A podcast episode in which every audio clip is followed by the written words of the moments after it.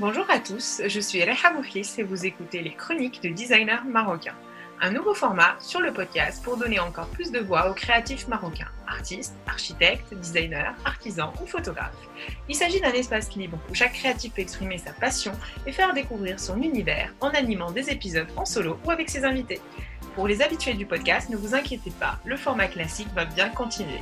En attendant, je vous laisse découvrir la personnalité du jour et sa chronique. Très bonne écoute à tous. Bonjour à toutes et à tous et bienvenue dans Zoom sur l'archi, la chronique spéciale architecture. C'est Selma Hiani, architecte et artiste peintre, et aujourd'hui en Zoom sur le carrelage.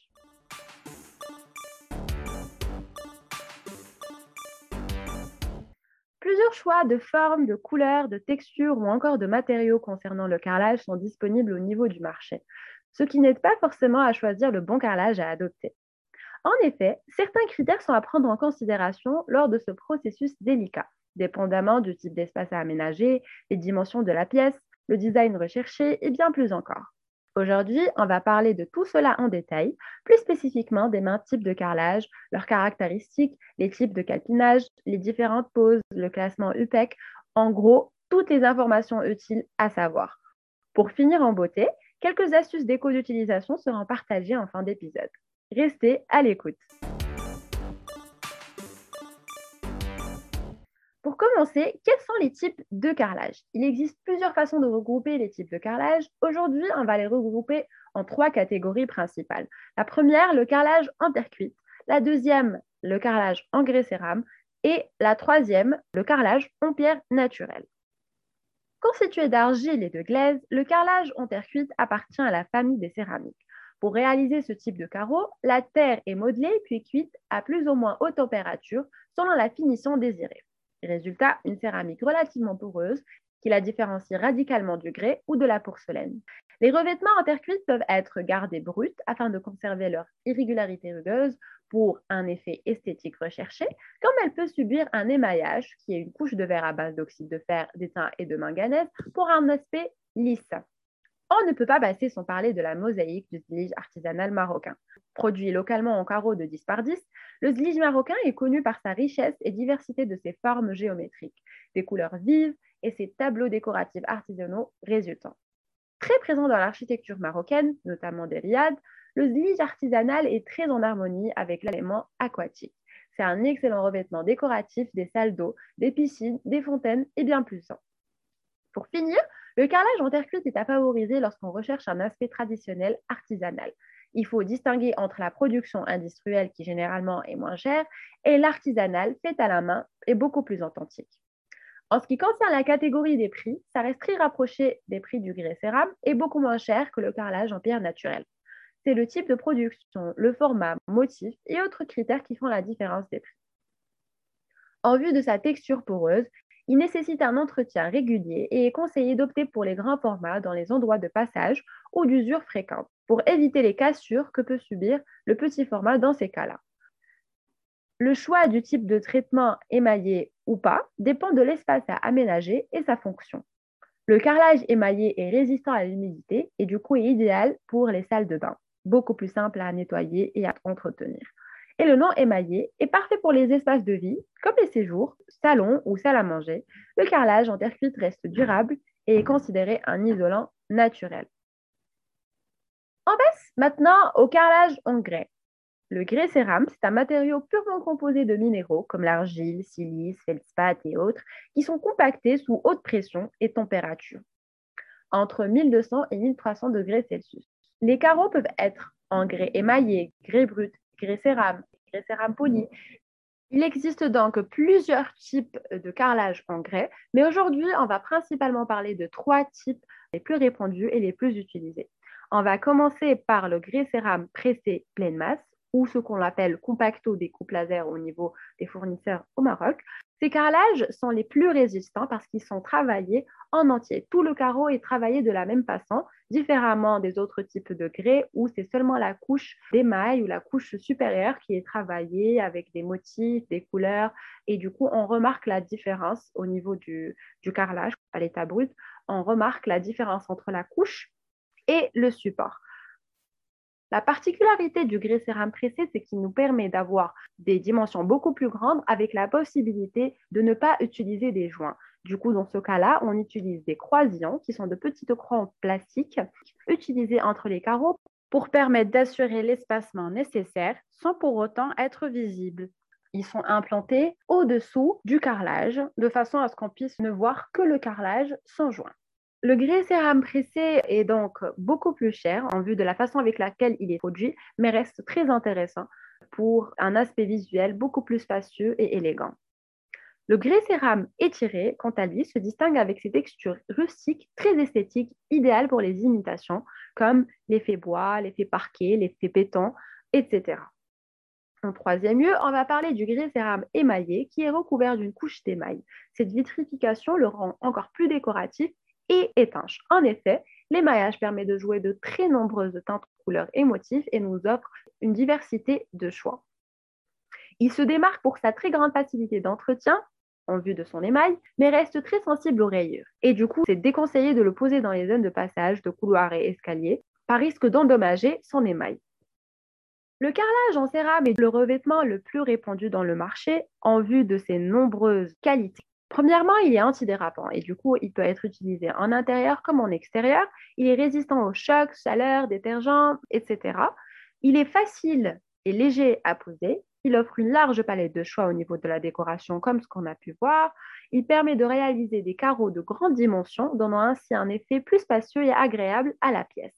Le grès cérame est donc un matériau tout terrain, au sol comme au mur, en intérieur, que ce soit en crédence de cuisine ou en carrelage de salle de bain, ou bien en extérieur, comme carrelage de terrasse.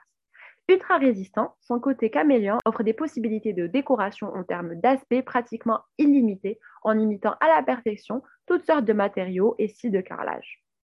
En dernier lieu, on a le carrelage en pierre naturelle, qui est un vrai allié de poids. Ardoise, granit, marbre, telles sont les pierres qui sont choisies pour le carrelage en pierre naturelle.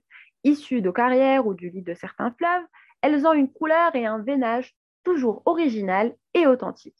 C'est donc le choix à privilégier de ceux qui souhaitent vraiment marquer leur différence. Il reste certes le carrelage le plus cher et le plus coûteux, mais reste imbattable au niveau de l'originalité et sa durabilité. Là qu'on a pu s'approfondir sur certains types de carrelage, bien évidemment, il existe beaucoup plus de types de carrelage que ceux déjà cités. On passe aux techniques de pose et de calpinage. Encore une fois, j'ai essayé de faire une sélection diversifiée des techniques existantes pour avoir une idée assez complète et globale des techniques possibles. Donc, principalement, on a la pose droite qui vise à poser le carrelage de manière rectiligne, les joints formant du coup un quadrillage parfait en parallèle au mur. La pose en diagonale à 45 degrés par rapport au mur la pose décalée, qui est comparable un peu à la pose de brique, en croisant du coup les carreaux, celles-ci peuvent être effectuées en droit ou en diagonale. L'opus romain, qui est composé de plusieurs formats de carreaux rectangulaires à dimensions diverses, est très intéressant parce que, avec cet effet euh, de formes différentes, on perd la continuité du joint et on remarque moins les joints utilisés. La pose en chevron, ce sont des carreaux rectangulaires biseautés afin de leur permettre de former un chevron similaire, un peu à la pose à rompu. L'opus incertum, c'est un peu, pour avoir une idée, c'est comme les pierres concassées. Ça vise principalement à poser des carreaux cassés, donc informes, afin de créer un motif distingué. Maintenant, on va passer au classement UPEX si après toutes ces distinctions, on n'arrive toujours pas à choisir le carrelage, il existe un classement UPEC, UPEC, qui correspond à quatre critères visant à approcher le carrelage en termes de fonctionnalité. Donc le U vient pour l'usure à la marche et au piétinement. Il s'agit de la résistance aux effets de trafic ou de passage, rayures, tassements, encrassements, etc.